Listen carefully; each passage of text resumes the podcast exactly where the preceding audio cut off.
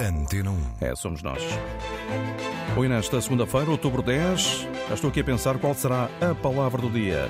Nada melhor que perguntar a Mafalda Lopes da Costa. Antes de mais, muito boa tarde, bom início de semana, Mafalda, bem-vinda à Antena 1.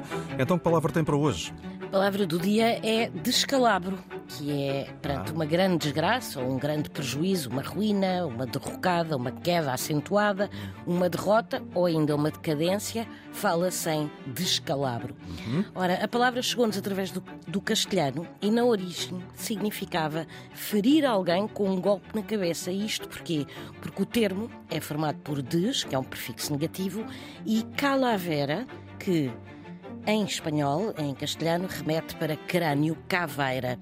Ou seja, é ferir alguém no crânio. É isso, um descalabro. Pronto, está feita a palavra do dia para esta segunda-feira, edição Antena 1 da Mafalda Lopes da Costa. Amanhã mais esta hora. Bom, mas recorde que a palavra do dia está disponível na net a qualquer momento no RTP Play.